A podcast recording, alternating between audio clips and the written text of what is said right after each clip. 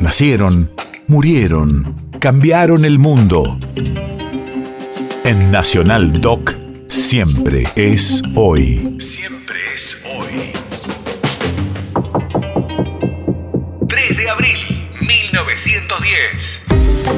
Hace 112 años se inauguraba el túnel trasandino que unía a Chile con Argentina.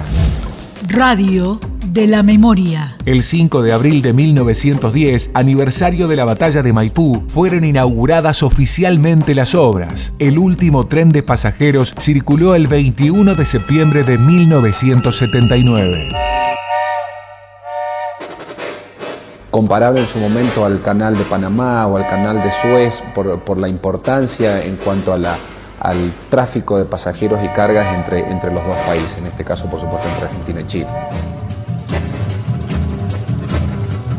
Llegaban todo tipo de locomotoras, locomotoras a vapor, después locomotoras diésel, y de aquí salíamos con las locomotoras a cremalle.